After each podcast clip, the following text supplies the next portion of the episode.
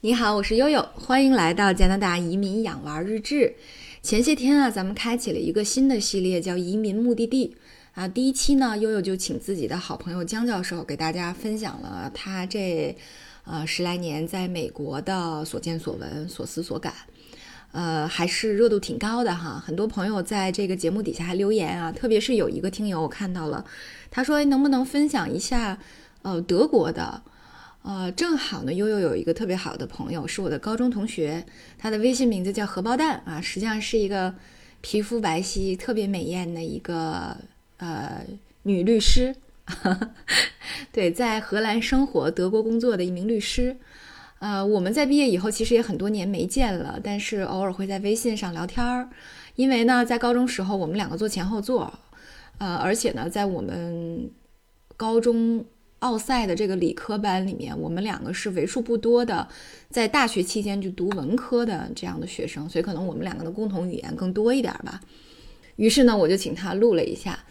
他的经历比较有趣哈，他是毕业在荷兰上完研究生以后呢，找了一个德国的工作。他们家呢就生活在荷兰和德国的国境线，所以每天呢他相当于是在荷兰生活的，但是呢要到德国去上班。虽然悠悠也有分别生活在德国和荷兰的朋友，但是实际上呢就不像他每天都在两种不同的文化当中、不同的国家里面啊职场和生活当中做切换。所以我觉得他的这个经历特别有意思，就想给大家来啊做一个分享。那大家还记得吗？我们一共有六个问题哈。那么在说这六个问题之前，特别特别感谢最近给我，呃，这个节目呃进行评价的朋友们啊，还有很多朋友可能找不到这个评价在哪，其实就是在打开我们这个节目列表以后，你会发现上面的这个工具栏平行节目的右边啊，在这个节目的右侧有一个叫评价和找相似两个，那其中评价呢？旁边有个一百一十五，上标了一个一百一十五，意思就是已经有一百一十五个呃听友给我们的节目做评价了。那么还希望更多的朋友呃能在这里面做评价，然后提升我们这个节目在频道里的热度哈。好吧，那废话不多说了，呃，我们就开始进行这一期的分享哈。我会把荷包蛋的回答剪到我每一个问题的后面。那么这六个问题分别是什么呢？第一个就是。什么时候到的荷兰啊？就是关于荷包蛋的背景啊，他已经生活、读书、工作多少多少年了。开始回答你第一个问题哈，我估计我到荷兰得有十五年了吧左右，我也没仔细算。然后就是我基本上就是大学毕业就过来念研究生，然后就留在这儿了。我的研究生就读了一年，然后剩下的时间全部都是工作的时间。第二个呢，就是最喜欢和最不喜欢荷兰以及德国的地方。荷兰比较好的地方就是，嗯，环境很好，就是我是说自然环境，嗯，就是绿化程度比较高，然后各个家里头都是有比较大的院子，然后里面都种着那个各种花呀、草呀、树呀什么的，嗯，然后就是公共设施比较好，然后小孩玩的地方很多，嗯，然后。嗯，高速公路的路面情况很好，应该是欧洲最好的高速公路。就是你，我记得高晓松好像说过，他说如果你要是从荷兰开车去比利时，然后当你就是觉得你这个开在高速公路上就跟坐在那个按摩椅上咯噔咯噔的时候，那基本上就到了比利时。嗯，荷兰的路面还是比较不错的。不好的地方是荷兰的税收很高，你看你这个一个月这个签合同的时候，哎，这工资还蛮高的，等你拿到手里的时候，基本上收入高的人百分之四十都交税了。嗯，而且这个托儿所很贵。嗯，我记得我家姑娘上托儿所全全就是上五天，嗯，全天的，嗯，差不多要一千五百欧元一个月。基本上就相当于我在供我家女儿这个读这个剑桥的研究生的价钱差不多，而且荷兰它的那对怀孕妇女的待遇不如德国高，就是德国那面的儿童金给的很多，而且产假很多，荷兰这边产假很少，嗯，儿童金就更少了。不过架不住荷兰人民特别喜欢生娃，每个家里头都是 两三个。呃，这是标配。荷兰还有一个地方好的就是它的语言，就是大家的这个英语普及率很高，即便是你去这个 open market，嗯，遇到那个卖菜的大爷大妈们，他们基本上也能说和也能说英语，所以对外国人来说，就是融入这个国家生活一开始没有什么太多的问题，就是你只要会说英语，你基本上就可以生活。嗯，不好的地方就是你只要是跟他们说荷兰语，他们看你啊不是荷兰人长相，或者一听你的口音不像荷兰人，他就立马跟你回这个英语。嗯，荷兰比较开放吧，他我没觉得外国人在荷兰有受歧视啊或者是什么的，没有，就是工作中也没有，荷兰人很直接。嗯，也不会跟你拐弯抹角的，所以，嗯，就是如果他要对你表示不满的话，他会直接跟你说出来。所以，如果要是太玻璃心的人，可能有点受不了。反正我无所谓，我都是大大咧咧的，我就跟他们一个套路，直来直去。我觉得这样的话还蛮自然。嗯，德国比较好的地方就是它的这个福利还是比较高的。嗯，就是包括就是儿童金啦，还有对低收入人群。嗯的一些福利，还有包括就是对雇员的保护，比方说你要是想裁一个人在公司里头，其实还是蛮不容易的。嗯，德国不好的地方就是这个语言，你要不会德语的话，其实还蛮蛮困难的。嗯，就是我记得我当时在德国那边找到工作嘛，然后搬到德国那边去住，需要去市政厅去注册，那个市政厅的大妈完全一句。嗯，外语都不会讲，只会讲德文，所以我就用我的荷兰文加上我的这个肢体语言，跟他这个比划了半天，才勉勉强强把这个注册注册上。具体上面信息准不准，我都不确定，因为实在是没有办法沟通。德国还有一点就是星期日的时候，什么地方都不开门，包括超市也不开门，而且你不允许在星期日的时候弄出很大的响动来。比方说，你说我星期日在家里头钻个孔，打个眼，钉个画儿。嗯，拿着那个那个除草机在草皮里头，那个就是在后院里头除草，这都不可以的，因为声音太响，这样的话会就是影响到别人。嗯，我感觉德国人特别怕吵，如果你要是弄很吵的东西吵到他们的话，他们就会直接给你报警。所以星期日德国很无聊，很多德国人都开车就是到荷兰这面，因为在边境这面有一个 outlet 嘛。嗯，他们都过来上这边来购物啊，然后买买东西啊什么，因为在在德国实在是没有什么事情可以做。第三个呢，疫情后的荷兰和德国相较之前有什么变化？疫情以后，我感觉荷兰比以前没什么变化，疫情中也没什么变化。荷兰很散漫的这个国家，所以那时候什么大，我们自自始至终几乎就没有就是。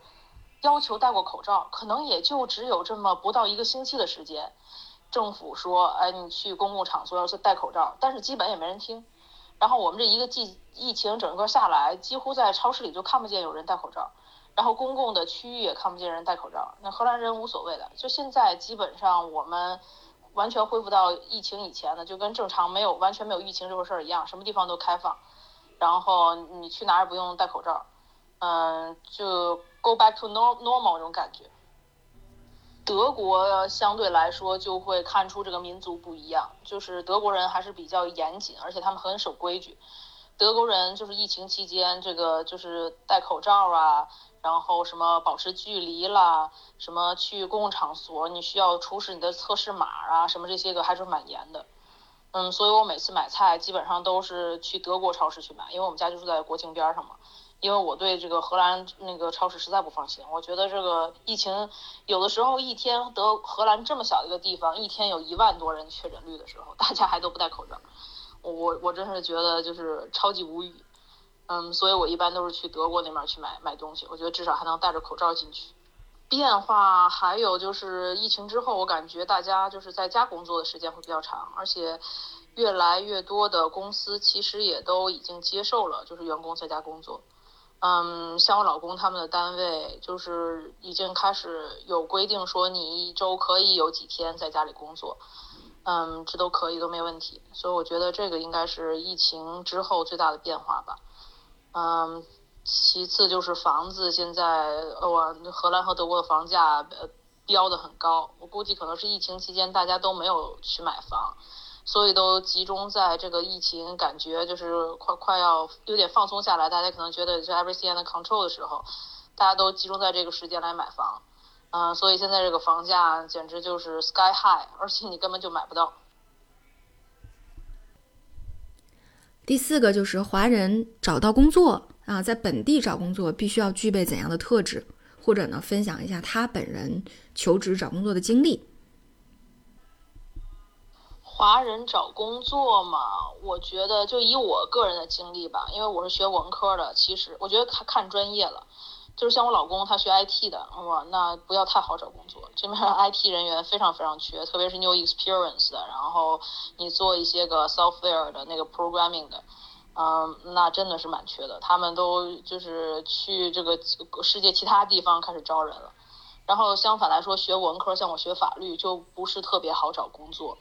我当初能找到工作，我觉得得于两点，一点是因为我的学习成绩比较好，就是我在 master 的时候拿到那个 cum laude，嗯，然后另一点是我赶的时间比较好，因为那时候正好是那个 job market 在顶峰，嗯，在顶峰的时候，就是刚要向下，可能还没向下的时候，那时候很多公司都招人，然后所以。嗯，我觉得还是比较幸运吧。我觉得如果要是现在的话，现在的毕业生，如果你要是学的专业不是市场很 popular 的话，因为疫情的影响，我觉得现在可能找工作就不是很容易了。第五个，那移民的难易程度。反正基本上你要想待在荷兰，就有三个途径吧。第一个就是你学习，对吧？出来留学，然后最后留下来了，能找到一份工作，这第一点。第二点就是你有钱，投资移民，对吧？嗯，然后设立一个公司，采取自雇的方式，然后给政府交税。嗯，第三个就是你找个外国老公或者是外国老婆，就是嫁过来，这种方式去留下来。嗯，然后我觉得，嗯，投资移民的话，这边有律师专门去做这些事情，应该可能也不是特别的难。第六个，是否考虑过回国？最后是否成型了？为什么？我是没有想过回国，因为跟我的专业有关，就是我学的这些个法律啊什么的都是。欧洲适用的，就是如果我要回去的话，我这些个知识感觉 也也也派不上什么用场，因为我对中国的一些个法律法规的规定也不是很了解，而且我觉得在这个欧洲待的时间长了，就适适应他们这种比较慢的这种工作节奏，我觉得我要回去应该是没有办法适应这种九九六的这种疯狂加班、疯狂拼命的这种状态，而且我也不喜欢。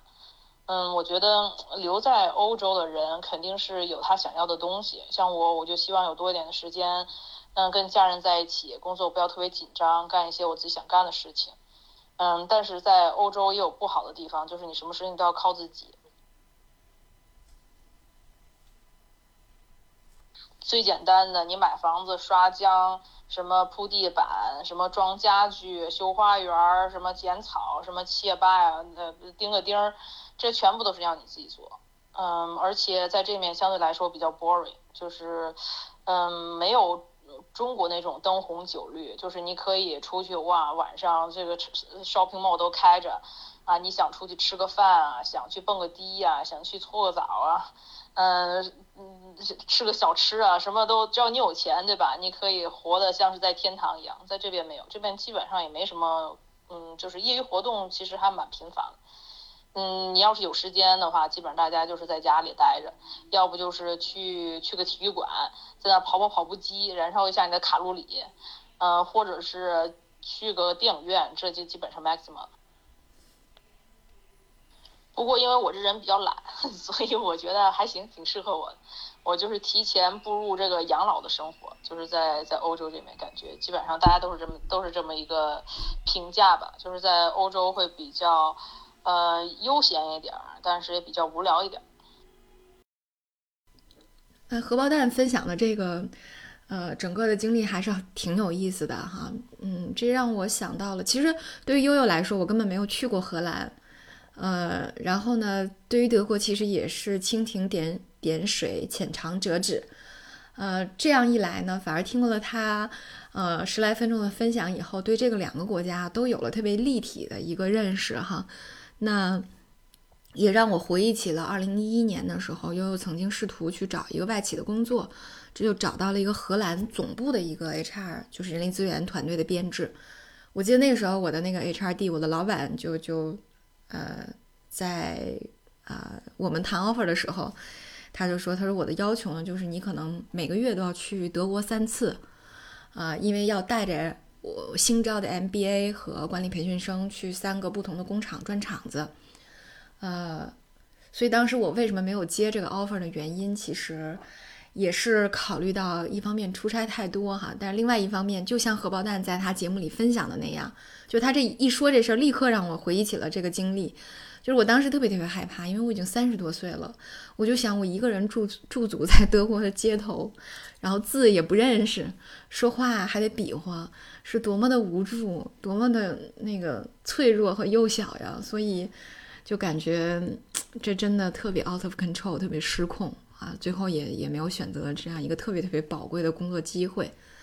呃，我想可能确实哈，这个语言包括文化环境，对于移民来说，对于家庭来说，小孩儿和成年人找工作都是一个至关重要的要素吧。啊，这是我在听他的这个分享以后想到的一个经历哈，也拿来跟大家分享一下，好吧？那今天呢，我们的节目就到这里啊，后续还会有英国、新加坡和澳大利亚，啊，等我。逐步整理好啊，还有一期美国的，对，逐步整理好之后呢，会逐一分享给大家。好，祝大家国庆七天乐！今天呢，我们就到这儿，我是悠悠。